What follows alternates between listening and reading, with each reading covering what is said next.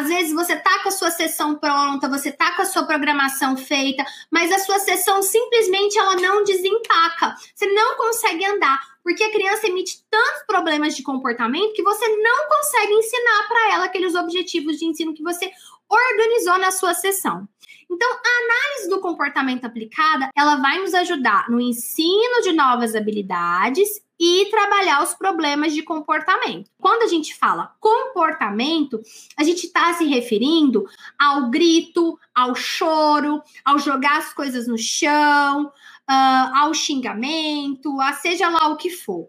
Só que quando a gente fala em comportamento, aqui dentro da análise do comportamento, nós estamos falando em tudo aquilo que a gente faz. Gente, falar é um comportamento, escrever é um comportamento.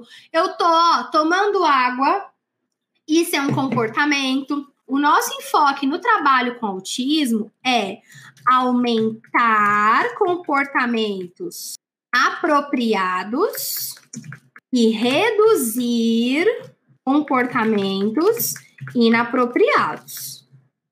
Tá? Esse vai ser o nosso enfoque o tempo todo no nosso trabalho com pessoas com autismo. Eu quero ver mais comportamentos apropriados, comportamentos adequados, comportamentos que vão levar à independência e autonomia, comportamentos que vão fazer essa criança adquirir outros novos comportamentos, e eu quero reduzir, colocar para baixo os inadequados.